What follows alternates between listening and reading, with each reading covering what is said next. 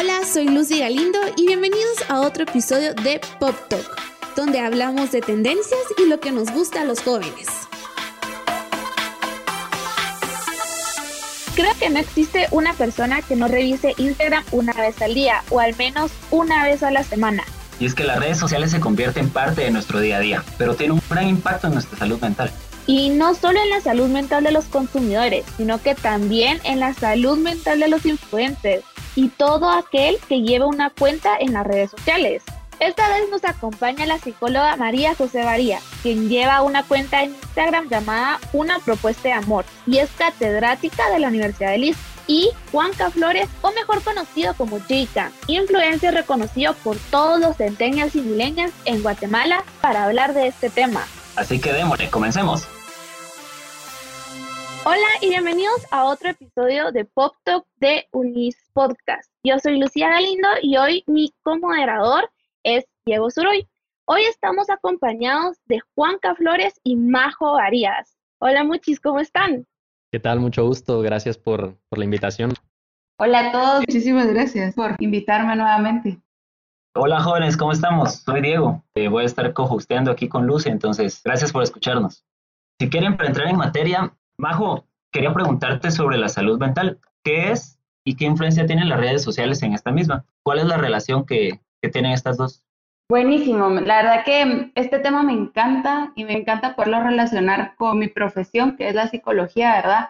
Y para responderte a esto, quiero tocar algunos de los aspectos que la Organización Mundial de la Salud toma como importantes para poder tener la salud mental y así relacionarlos con las redes sociales, ¿verdad? La Organización Mundial de la Salud dice que la salud mental es el bienestar del individuo que cumple con estas cuatro cosas. Primero, conciencia de sus propias capacidades. ¿Cómo lo relacionamos esto con las redes sociales? Pues cuando yo lo relaciono inmediatamente con el autoestima, porque sí he visto a lo largo de, de los años que las redes sociales llega a afectar el autoestima. Entonces, uno, cuando uno tiene una autoestima sana, es consciente de sus propias capacidades, mientras que aquellas personas con una autoestima baja no logran reconocer para qué son buenas, no logran creerse capaces. Entonces las redes sociales pueden llegar a estar en esto porque es como que si fuera un catálogo abierto y público de la vida de los demás en la cual nos estamos comparando con la vida de otros. Otro aspecto también importante de la salud mental es el poder afrontar los problemas del día a día de una manera adecuada. Entonces, en las redes sociales no me dejarán mentir, pero solemos subir las cosas positivas de nuestra vida. Es muy raro ver que subimos los problemas. Entonces, esto nos puede llegar a afectar también en pensar de que todos los demás tienen una vida perfecta y yo no. Y que nadie tiene problemas y que yo estoy aquí ahogándome en mis problemas. Y eso sí puede llegar a afectar mucho en nuestra salud mental y en cómo afrontamos esos problemas. También otro aspecto que según la Organización Mundial de la Salud tiene que ver con la salud mental es el poder trabajar de forma productiva y fructífera en todos los ámbitos de nuestra vida. Y pues tampoco me dejarán mentir que en las redes sociales a veces nos quitan tiempo. Y si no sabemos moderarlas y si no las usamos de una manera adecuada, podemos llegar a, desviarnos y a no ser tan productivos en todo lo que hacemos. Y por último, la salud mental también implica el poder ser capaz de hacer una contribución a tu comunidad, o sea, estar tú bien, tener un bienestar adecuado para poder aportar algo a tu comunidad. Y aquí es donde entra, por ejemplo, el tema de los influencers o todas las páginas que ahora hay de negocios, de emprendimientos, de blogs personales, que pues el objetivo es crear contenido para los demás. Y aquí es donde se puede también ver reflejado nuestra salud mental, en el tipo de contenido que compartimos y también el tipo de contenido que nosotros estamos consumiendo a través de las páginas que seguimos. Porque así como dicen, tu cuerpo es lo que comes, pues yo también podría decir que tu mente es lo que consumes en las redes sociales y en otros ambientes. Sí, qué, interesante. Sí, la verdad, sí. Bueno, entonces vamos a ver el otro lado de la moneda ahorita con Juanca, tú como productor de contenido, ¿cuáles son los riesgos y ventajas que miras? Porque también hay ventajas de ser influencer. Pues con los riesgos, como lo mencionaba Majo, la verdad que el hecho de poder llegar a no sentirte bien todo el tiempo, de llegar a tener altibajos en la vida, tal vez de compararte con los demás, puede hacer que en algún momento te llegue a presionar tanto, que te haga tener más problemas en tu vida y si no los, si no los sabes controlar bien. Ahora, con las ventajas, pues hay un montón. El primero yo diría que es que si estás haciendo algo que es lo que te gusta, lo que te apasiona, automáticamente te vas a sentir bien porque estás drenando tu pasión, estás haciendo algo que te motiva a seguir adelante. Entonces yo creo que solo con el simple hecho de poder dedicar cierto espacio para hacer algo que te gusta, pues yo leo una gran ventaja tanto mentalmente como, como física a largo plazo. Qué interesante lo que estás mencionando, Juanca. Y precisamente de eso quería preguntarte, no sé si conoces a Kuno. Sí. Va, mi hermanita es súper fan de TikTok y todo este rollo y me está enseñando una de sus historias de que sí le afectó bastante en toda la crítica. Y precisamente a, eso quiero llegar con vos. ¿Cómo ha sido tu experiencia de influencer? Porque me imagino que tu vida ha cambiado un montón. O sea, ya no sos la... Tal vez sí sos la misma persona y eso sería muy mucho de aplaudir, que no te, no te haya cambiado el ser famoso. Pero ¿cómo es tu vida ahora? Va? Porque quiera que no, más de alguna vez te ha pasado que salís y te saludan o te piden una foto, me imagino. Entonces, contame un poquito de cómo ha sido tu experiencia ahora que sos influencer. Pues de primero, comenzando con lo que mencionaste de Kuno, yo creo que es un gran riesgo el hecho de, meterte en las redes sociales, como ya, ya todos conocemos, porque ahorita está esa famosa cultura de la cancelación o cultura del odio, en donde cualquier cosa incorrecta que tú hagas, la gente se va a ir contra ti. O sea, una cosita mala que hagas y ya tenés a miles de haters y de personas diciéndote groserías y diciéndote cosas que no te van a gustar, porque son cosas que la gente saca por, ya sea porque no se siente bien consigo misma o por X razón, y eso sí te pueda llegar a afectar en algún punto. Ahora que a mí en lo personal me ha llegado a pasar, afortunadamente todavía no. Qué bueno. Pero, pero o sea, definitivamente en, en algunos momentos no siempre te a sentir bien porque a pesar de que tengas críticas positivas y a pesar de que no tengas tanto hate, igual siempre está el hecho de la presión, el hecho de la ansiedad de qué van a decir de mí, qué, qué, puede pasar. O sea, aunque no haya pasado, igual siempre está ese como... Miedo, digamos. Ah, ese miedo de qué podría pasar. Sí, me imagino, me imagino. Qué tema tan interesante fue el que tocaste ahorita. Es como muy curioso y se lo quiero preguntar a Majo. Hablaste mucho de la cultura del odio que hay pero son otros fanáticos hacia los influencers. Entonces, Majo, ¿tú cuál pensás que es la razón de esa cultura de la que está hablando Juan Cabrita? Creo que obviamente no se puede generalizar, pero sí creo que hay personas muy lastimadas. Hay una frase que dice, somos personas heridas hiriendo a otras. Entonces, cuando hay una herida emocional que no logramos sanar, tal vez ni somos conscientes que tenemos esa herida, andamos por el mundo lastimando a los otros, como, no sé, hay muchas razones, puede ser como que con el objetivo de, bueno, si yo estoy sufriendo, que los demás también sufran, si yo no soy suficiente, entonces resalto los defectos de los demás, como hacer de menos al otro, ¿verdad? En ese sentido. Y yo creo que las redes sociales lastimosamente se prestan mucho a eso, porque ni estás dando la cara y es bien fácil criticar, ¿verdad? y como que no nos ponemos a pensar que todos tenemos una historia detrás, quién somos para andar juzgando a los otros. Yo creo que va muy del lado de las heridas emocionales no resueltas. Ok, o sea, eso es totalmente otro tema muy interesante que podríamos tratar en otro episodio, pero ahorita con la pandemia siento que muchas personas comenzaron a dar cuenta de este problema, ¿verdad? Entonces, Juanca, tú me podrás decir de qué manera la pandemia ha afectado tu trabajo como influencer. Pues definitivamente era un cambio que nadie se esperaba y es cuestión de, saber adaptarse, de, poder venir y decir, bueno, eh, ocurrió este suceso, pero voy a hacer algo para continuar haciendo lo que me gusta, porque mi temática era salir y poder experimentar y platicar con la gente y que ahorita no se puede, yo creo que sí ha sido difícil, tal vez como el cambio tan abrupto que hubo, pero a la larga yo creo que, ahí está el problema. Si no logras como que tú cambiar también y adaptarte a lo, nuevo que viene, que ahorita también hay muchas oportunidades, pues. Eh, sí, me imagino. Fíjate que cabal ahorita que estabas mencionando esto, te fijo, a Luisito, ¿va? comunica. Yo creo que tu caso es bien similar al de él, porque suponete que él era solo viajes, ¿va? Y ahorita, ¿cómo? Entonces, tuvo que adaptar y se puso a hacer unboxing, se puso a hacer reviews de todo. Entonces, yo te quería preguntar, ¿cómo has estado manejando esa demanda de tus seguidores? Contame un poquito de cómo lo has hecho. Pues la verdad, sí es un poco complicado en el sentido que las personas ya están acostumbradas a cierto tipo de contenido y como decís, es cuestión de darles algo que le guste a la gente, aunque sea diferente. Pero yo en específico, pues siempre he tenido la idea de que tú tenés que hacer lo que tú penses que es correcto, lo que a ti te guste y te apasione y probar, simplemente probar, porque no específicamente un contenido que sepas que, bueno, le va a gustar a todas las personas y, y ya, o sea, no es, no es tan fácil como eso, es simplemente hacer lo que te gusta, probar cosas nuevas, ver qué te gusta y qué no, subir el contenido y ver cómo evoluciona y cómo puedes ir mejorando. Yo creo que es cuestión de volverse a adaptar, es como ya tenía algo establecido antes, ahora vengo, hay otro cambio y pues tengo que volver a empezar como desde cero, se podría decir. Pero yo creo que es parte del proceso. O sea, definitivamente si, si no aceptas los cambios y si te negas a,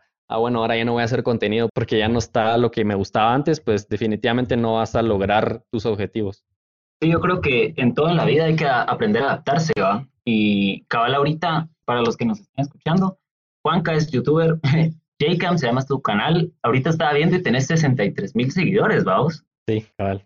Creciste un montón. O sea, yo recuerdo que el año pasado, cuando te conocí, tenías como 15 mil o algo así. Qué, qué, qué genial. Gracias. Entonces, eh, estaban bastante interesante lo que estabas comentando esto, porque al fin y al cabo es tu canal, ¿va? O sea, vos subís lo que te gusta y, y si las personas te siguen, eso ya viene como añadidura. En parte sí y en parte no. También si haces un contenido, pues ya sea de, de odio o contenido que no te gusta a la mayoría de personas, pues aunque hagas lo que a ti te guste, no, vas a, no va a funcionar. Pero en términos generales, yo diría que sí, ese es la, el mejor consejo. Genial, genial. Entonces tú ahorita estás cabal siguiendo un poquito más con la línea de Juanca, como que estabas hablando un poco del proceso, de ese proceso pues de crear contenido y después ya solo publicarlo, pero ¿hay algún criterio que sigas en el momento a la hora de realizar alguna publicación?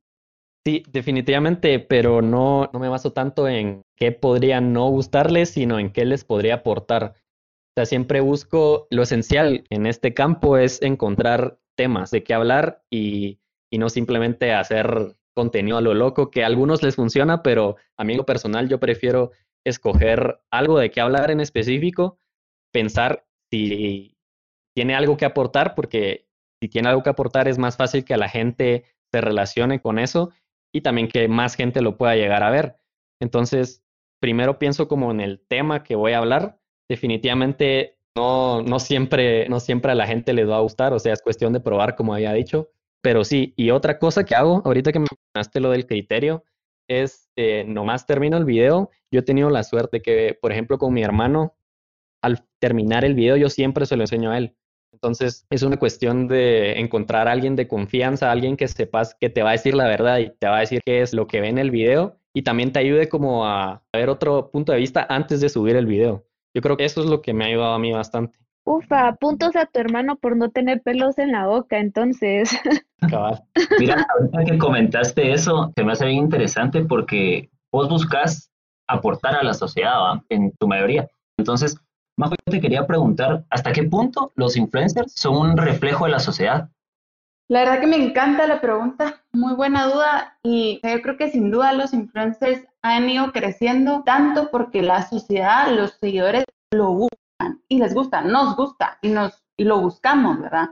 se convirtió ya en una nueva forma de comunicación, en nuevos modelos a seguir, por decirlo así, porque los seguidores miran a los influencers que siguen, ¿verdad? De alguna entonces, si nos ponemos a pensar, son personas que pues no necesariamente eran famosas antes por ser, yo qué sé, cantantes, actores o deportistas o lo que sea, sino que son personas que iniciaron a compartir su vida y contenido de valor específico a lo que cada uno se dedica o les apasiona. Es así como se convirtieron en famosos. Entonces, respondiendo un poquito a tu pregunta, yo sí creo que son un reflejo de los deseos y necesidades de los seguidores, porque van creciendo y van creando contenido de acuerdo a lo que los seguidores piden y les gusta.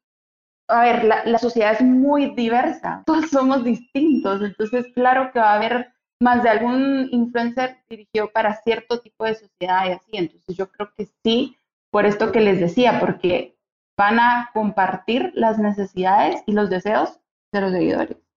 Entonces, cabal, ahorita estás hablando un poco de los deseos que van a tener los seguidores, pero creo que esto es, yo tengo esta duda, pero yo creo que los dos podrían como que responderla muy bien y podríamos llegar a una respuesta con ustedes dos. Pero, ¿cómo se maneja la crítica social desde el punto de vista de cada uno? O sea, desde el punto de vista de una psicóloga y desde el punto de vista de un influencer.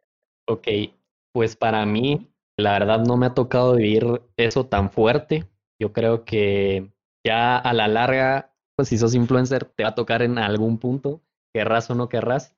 Yo creo que es cuestión de ir aprendiendo poco a poco tácticas para no dejar que eso te afecte. Yo creo que más que todo es la experiencia porque no puedes decir, es fácil decir que no te va a afectar, pero a la hora de la hora sí te afecta. Entonces, yo creo que no hay una técnica en sí para poder afrontarlo más que con la experiencia y probando y eso.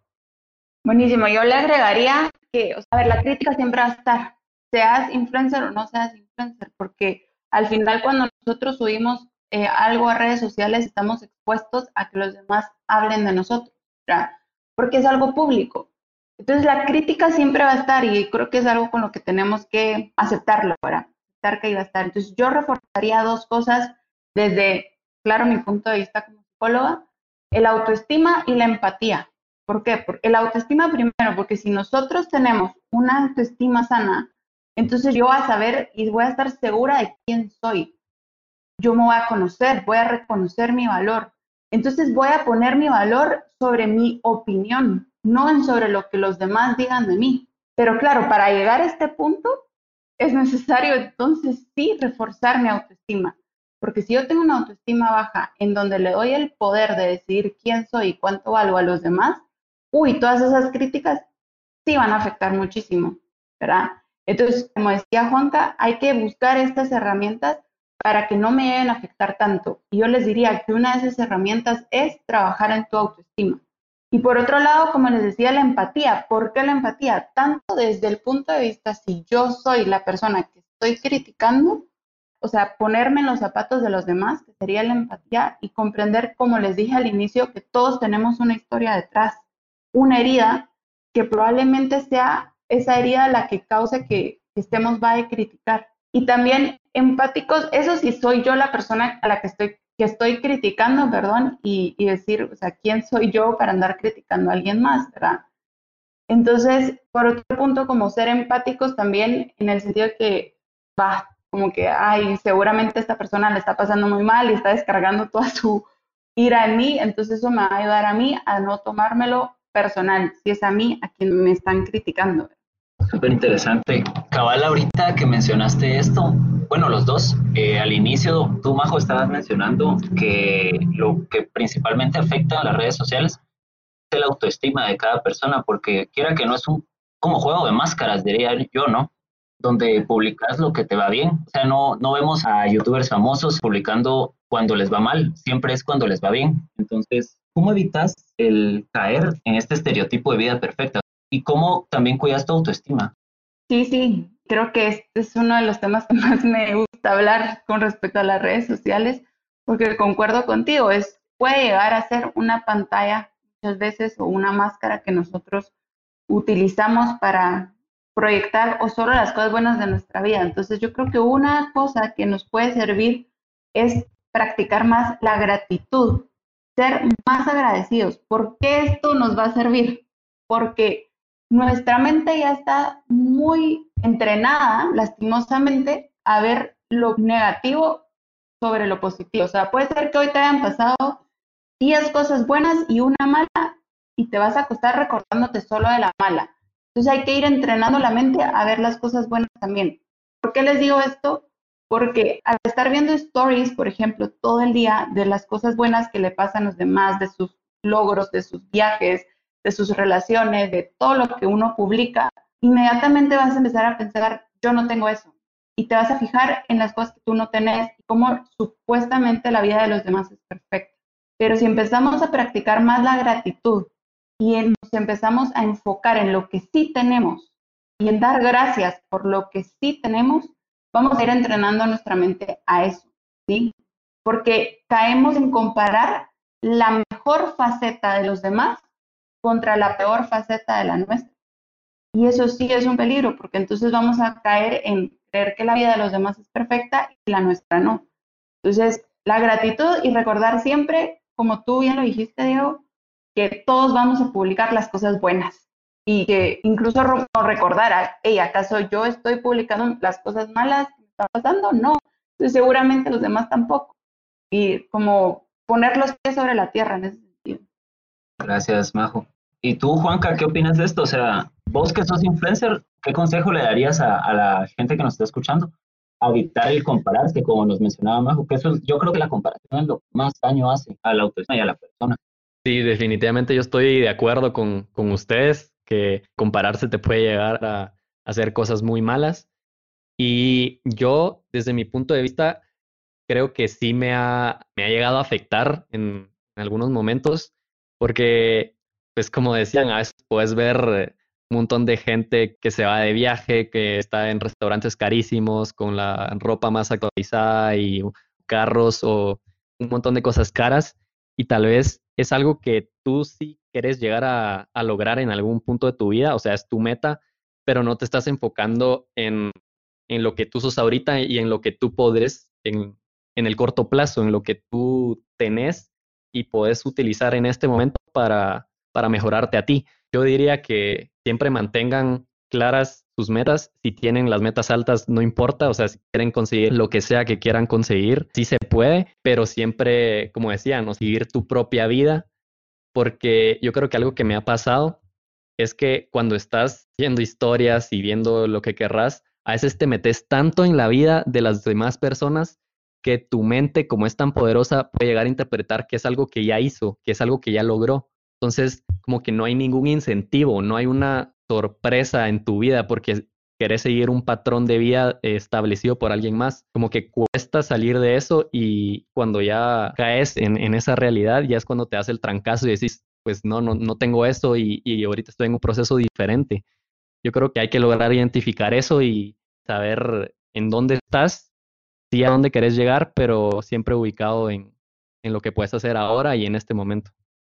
Súper, muchísimas gracias. La verdad es que, o sea, hablamos de un montón de cosas. Entonces, hablamos de una gran variedad de cosas, de autoestima, de cómo ser un influencer es un trabajo de algo que nos apasiona. Muchísimas gracias porque creo que los dos llegaron a dar puntos de vista como que de las dos caras de las monedas, como dije al principio, y los dos aportaron muchísimo a entender más cómo la salud mental pues sí se ve afectada por redes sociales. Sí, exacto. Eh, entonces, de verdad, gracias Juanca y gracias Majo. Yo les quiero dejar este mensaje a los que nos están escuchando. La comparación es súper peligrosa. Creo que eso es lo que menos tenemos que hacer cuando nos comparamos con otras personas. Lo que tenemos que hacer todos es compararnos con nosotros mismos, comparar nuestro propio camino. Entonces, tal vez nosotros podemos llegar incluso a ser más grandes, pero tenemos que enfocarnos en nuestra propia vida y no dejar que estas máscaras de las redes sociales nos confundan tanto y nos tapen nuestra vida, porque al fin y al cabo, eso es lo importante. Tenemos que aprender a vivir, a disfrutar la vida y a seguir nuestro propio camino sin estarle copiando a nadie. Entonces, Juanca, decime tus redes sociales, te vayan a seguir. Me pueden seguir en Instagram como Jcam Oficial, en YouTube como Jcam y, y Facebook también en Jcam. Majo, ¿puedes compartir tus redes? Gracias. Una propuesta de amor en Instagram. Estoy a las órdenes. Así que jóvenes, muchas gracias por escucharnos el día de hoy. Fue un gusto haber tenido aquí a Jcam y a Majo. No, gracias a ustedes por la invitación. Muchísimas gracias. Eh, gracias a ustedes por la invitación. Espero les haya gustado. Si es así, escuchen los siguientes episodios. Este fue un episodio más de Unis Podcast en Pop Talk. Denle follow en Spotify, por favor. Escúchenos si les gustó. Síganos en Instagram como UnisGT. Y eso es todo. Así que nos escuchamos.